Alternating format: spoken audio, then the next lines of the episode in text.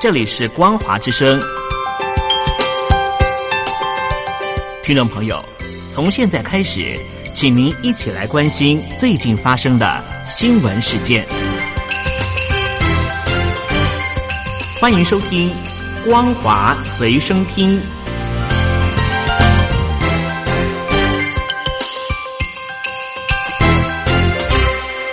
众朋友，你好，欢迎收听《光华随身听》，我是嘉玲。我们来关心最近发生的新闻。香港特首林郑月儿原定周三公布新一份施政报告，周一她突然举行记者会，宣布施政报告压后发表。香港政界表示，林郑压后的举动前所未见，相信因为报告核心内容引动北京要求重修。林郑月娥十月十二日率团到深圳，将出席周三的深圳特区建立四十周年大会。他十月十二日突然宣布，原定周三发表的施政报告压后，希望能够在十一月底前公布。按照香港基本法的规定，香港特首每年定期向立法会做施政报告。香港回归之后，施政报告按循旧例，每年十月立法会复会时发布。林郑月娥表示，压后发表施政报告是因为经过严重的疫情，大家期盼香港走出经济困境。香港经济复苏需要北京支持，特别是粤港澳大湾区。他早前已经梳理一系列措施，要北京考虑及支持。他收到北京通知，由于涉及范围广泛，并非单一部委能够决定。他本月下旬将前往北京参与部委协调会议，才能够得到北京最终的指示。至于何时公布，就要看磋商及协调进度。林郑表示。压后施政报告是为了香港公众利益，如能包含北京支持的政策，对香港市民恢复经济的信心以及商业活动注入动力都有帮助。有关决定不影响立法会工作，也不存在法律问题。香港立法会主席梁君彦说，早上与林郑月娥会面，获知压后发表施政报告。由于宪报已公布，本周三是本年度立法会第一次会议，会议如常举行，处理上年度余下的四条法案。民主派会议召集人胡志伟说，施政报告用了长时间准备，质疑林郑是否要见南巡的大陆国家主席习近平，与大陆商讨之后才公布施政报告，是置港人问题于不顾，没有将港人放在第一位。有香港政界人士分析说，特首临阵压后发布施政报告前所未有，因为事出突然，显然有重大原因。按照过去惯例，特首施政报告写完之后，在发布前一周到十天送北京征求意见。这次显然有大事，有三种可能：一是北京高层突然新定涉港重要政策，要香港配合，而且需要写进施政报告。二是林郑月娥施政报告有重大缺疑，直到最后由最高层发现，要求改写；三是中国大陆国内外重大政策突变，要香港跟随，以压后时间都未能公布论，三种可能性都有。中国大陆十一长假结束之后，山东青岛爆出本土疫情，统计到十月十二日晚上九点，新增九人核酸检测结果是阳性，其中四例确诊，五例是无症状感染者。青岛新一波疫情已经有六个本土确诊病例，六例无症状感染者与院内感染有关，结束中国大陆连五十六天无本土确诊的记录。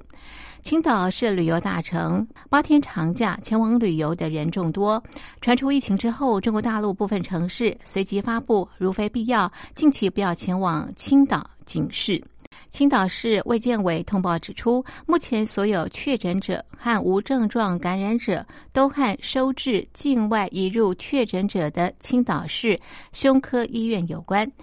在这之前，中国大陆已经连续五十六天没有本土确诊的记录。上一例是八月十六日由新疆所通报。青岛市卫健委通报，到十一日晚间十一点，青岛已经有六个本土确诊病例，六例无症状感染者。有中国大陆网友爆料表示，青岛市胸科医院照电脑断层消毒不彻底，造成感染，但是院方人员否认。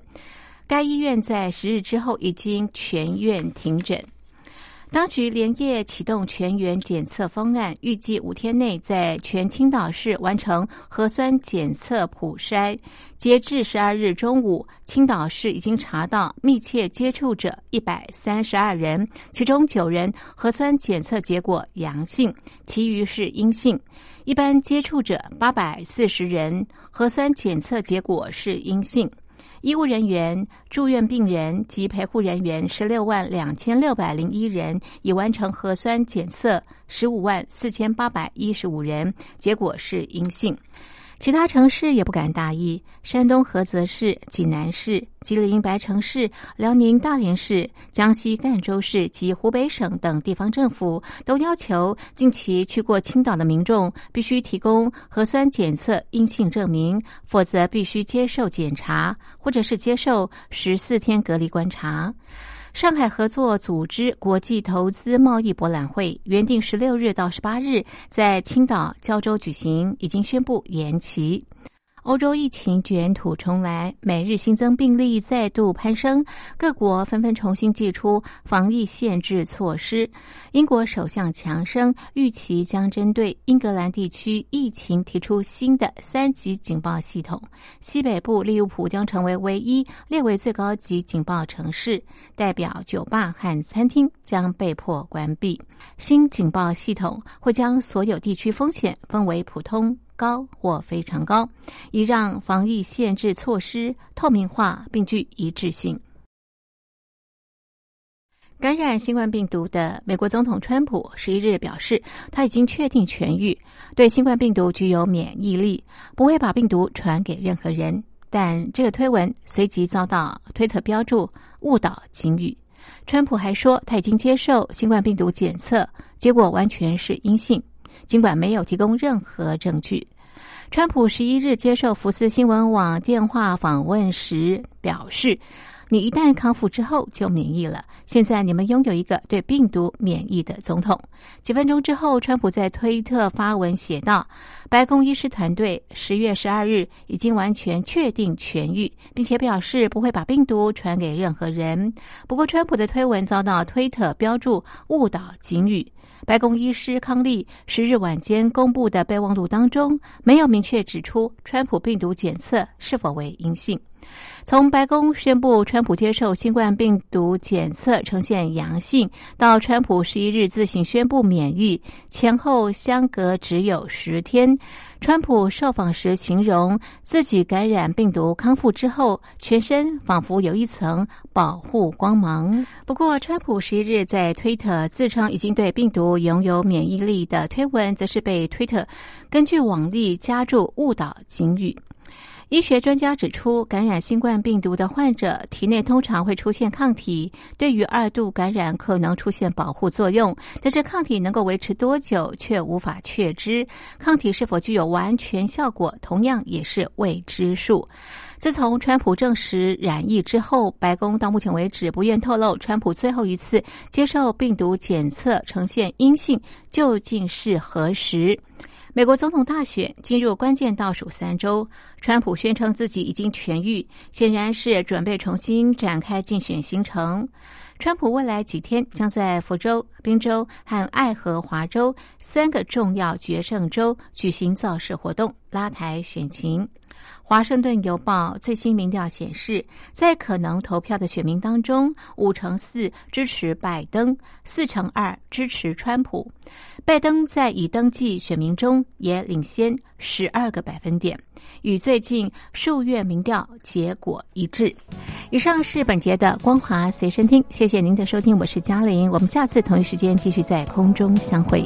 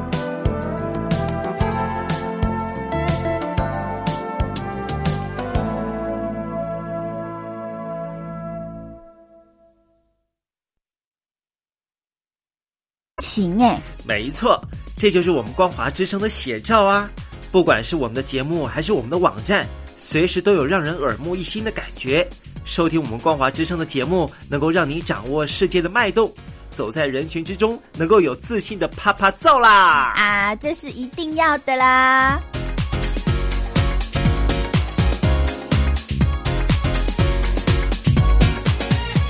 大陆听众朋友，你好，我是你的好朋友东山林，在台北问候您。正在为您进行的栏目就是《我爱邓丽君》，我们的节目是每天的凌晨一点钟和晚上的七点三十分准时在光华之声频道为您服务。听众朋友，如果想和东山林交流交流，欢迎您写信到台北邮政。幺七零零号信箱，台北邮政一七零零号信箱。接下来为您进行的环节就是听听小邓吧。要邀请到的是台湾的邓丽君专家 Elden 来告诉我们邓丽君经典歌曲的背后故事。我唱歌的时候尽情的唱，你接纳多少我不知道，你以多少情感应和我不知道。我曾湖畔留下我的情感，如诗如画，似梦似幻，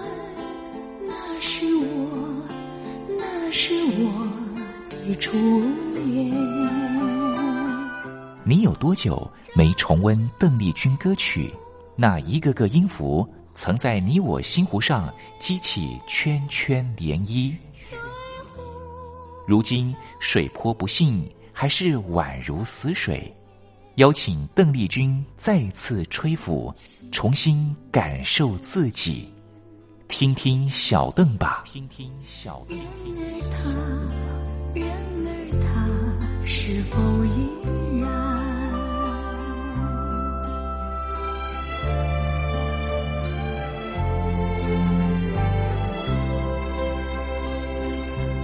各位听众朋友，大家好，我是五四三音乐站前任邓丽君版版主，我叫艾尔顿。今天想要和听众朋友再听听小邓把这个栏目分享的歌曲呢，就是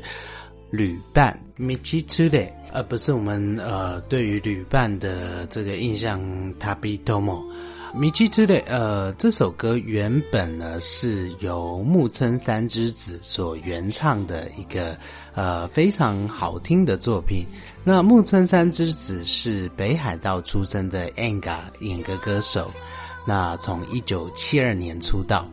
旅伴这首歌曲呢，其实在台湾也有不少的这个翻唱版本，比如说邓丽君姐姐在中文版本的部分呢，曾经翻唱成《山茶花》，那台湾的龙飘飘也把它翻唱成《无名花》，陈芬兰呢也翻唱成《冬恋》，冬恋呢不止陈芬兰，黄思婷也曾经翻唱过。在这么多版本里面呢，那我们回到原唱来看，木村三之子。旅伴呢，其实当初就是非常非常畅销的一个作品。在一九七二年出道之后呢，一九七八年，呃，这个旅伴这首歌曲，呃，是当年相当相当走红的作品。而且到隔年呢，这张唱片也大卖超过一百万张，为木村三之子带来名利双收的一个，呃，当时在演歌界非常轰动的一个作品。除了说在台湾有不少人翻唱之外呢，呃，其实，在后续的这个卡拉 OK 的这个点播榜上面，其实它也一直都是这个我们前面名次的常胜军，可以。见到呢，这首歌到底有多红的部分，尤其是在八零年代，在一九八一年到一九八四年，呃，木村三之子也曾经连续四届参加 NHK 红白歌唱大赛。到了一九九七年呢，Anga 开始比较演歌比较不景气一些，那木村三之子是终止了跟宝利多的合作机会，呃，合约终止之后呢，转向波普唱片公司继续他的演歌生涯。那说到木村三之子，我们知道在九零年代后期的部分。嗯，曾经因为父亲过世，那木村曾经受到嗯非常严重的打击，那开始有一段比较不开心的这个酗酒人生，那甚至到二零零二年曾经被医生诊断出有酒精性肝硬化，甚至宣布他只有五年的寿命。对当时的木村，呃，相信是，而且对歌迷来说也是相当相当晴天霹雳的打击。但是，就木村三之子本人说过呢，他凭借的就是一个我要活下去，我要为艺术生命继续努力的这个奋斗不懈的这个精神，非常神奇的，就是这样的一个信念。他开始是有暂时退出演艺事业。戒酒，然后调整作息。那非常神奇的是，就因为这样的信念，那肝硬化的病情竟然就这样被控制住。那让人非常开心的是，木村三之子不止活过五年的时间，那也慢慢的呢参与一些简单的商演，也有参加一些节目的演出，也有在节目上演唱的机会。呃，虽然说就是可能复出之后的面容还有气色，真的跟。比以前比起来，真的是有一些些差别。但是我觉得，呃，在荧幕上面能够持续看到木村三之子的这个付出，还有演出，其实是非常非常令人开心的事情。除了说这个战胜病魔的这个部分之外呢，在木村三之子的这个歌曲演绎还有表演上面呢。这一直都是把呃这个生命态度呃把它放在他的歌曲演绎上面。旅伴这首歌曲，除了说这个旅行的这个伴侣之外呢，它其实所对应到的正是一种人生旅伴的这种感知和理解。毕竟木村三之子他非常非常重视、非常敬重自己的父亲，他认为呢父亲肯定是。第一个可以成为人生旅伴的这个对象，因此呢，就是父亲的过世对他呃产生非常非常大的打击。所以，我们在这个木村三之子他的原始的版本里面，我们听到的并不是一个呃单纯的这个。对于旅行的这样的态度，那在歌词意境里面呢，它其实讲述的是一个面对命运的挑战呢，他不愿意去低头，然后不愿意去妥协的这种呃生命态度，把对方当做能够走上一生的这个人生旅伴，然后一起努力奋斗，一起呃为生命的这些挑战呢继续努力的这个心境。木村三之子他自己的这个感情生活里面呢，呃，也可以看到类似的这种所谓的恋父情节的这样的态度。曾经呢，他爱上自己的前辈，这位前辈呢，杜哲野先生呢，还有已经去世的石原裕次郎先生两个人之外呢，木村三之子一生都没有。其他的婚姻关系，也就是非二人不嫁，就这样的单身单恋，对着曾经有过的这样的感情呢，不断的，你说是思念也好，你说是怀念也好，就是这样的非常坚信的，呃，相信自己的生命旅伴，就是这两位的感觉。现在回想起来，其实是相当。我觉得特别能够在木村小姐她的歌曲演绎里面，也可以感受到这样子的脉络所在。《旅伴》这首歌曲其实有翻唱成这个《冬恋》这个版本，除了说这个伴唱的歌词意境之外，它其实在另外的翻译版本里面，有人把它翻译成《冬恋》。那为什么会有这翻译上面的差别呢？我们来看一下歌词的部分，对着水面漂浮的浮萍诉说说，就算说这些浮萍它有相同的命运，但是我不会任任意让泪水去呃沾湿我的眼眶，我会凝视着跟我有同样一条心的你，然后点着头下定决心跟你成为人生的旅伴。我相信在寒冷的深夜，呃，我们外出买酒这种难得的奢侈、欢乐的跳跃的心情，呃，我们会手拉手、肩并肩继续走下去。不管说，呃，未来到底是不是像这些无根的浮萍，然后没有停留的地方，只要有你的地方，就是我们可以互相呃勉励、互相休息啊，然后互相打气的这个所在。那我们就是下定决心跟你成为人生旅伴。那因为里面的这些冬季的元素，呃，就是雪地，还有这个在雪地去买酒的这样的。雪跟酒这样的元素所在，所以其实也有人把它翻成冬恋这样的一个翻译形式，不一样的一个翻译形式的一个分享。在邓丽君姐姐这翻唱的这个旅伴这个版本里面呢，我自己会觉得，除了说呃把原唱的心境表达出来之外，那在这个转音技巧上面还有换气技巧，其实。呃，他是把这些比较悲苦的情境，还有比较悲壮的部分呢，其实是稍微收起来，倒是不是一个欢乐的部分的。但是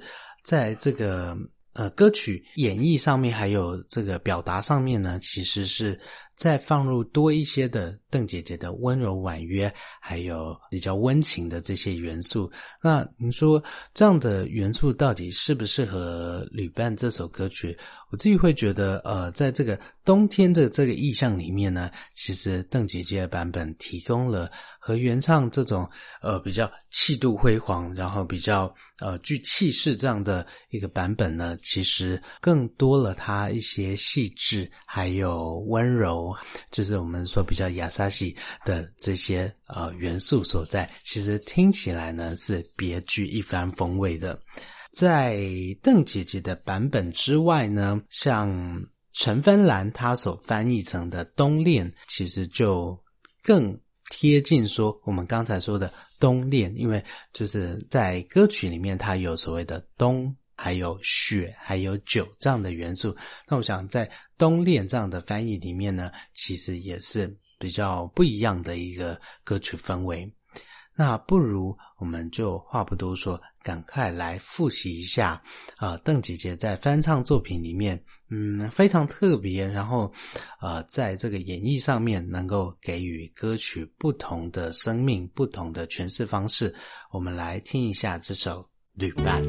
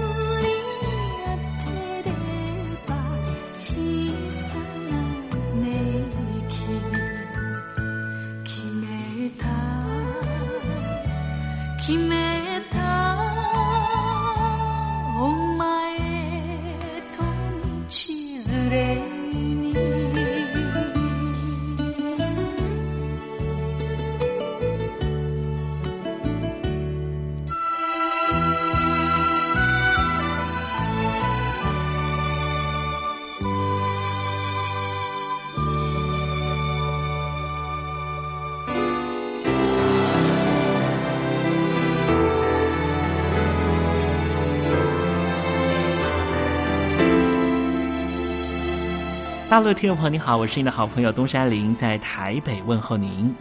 我们的节目只有三十分钟，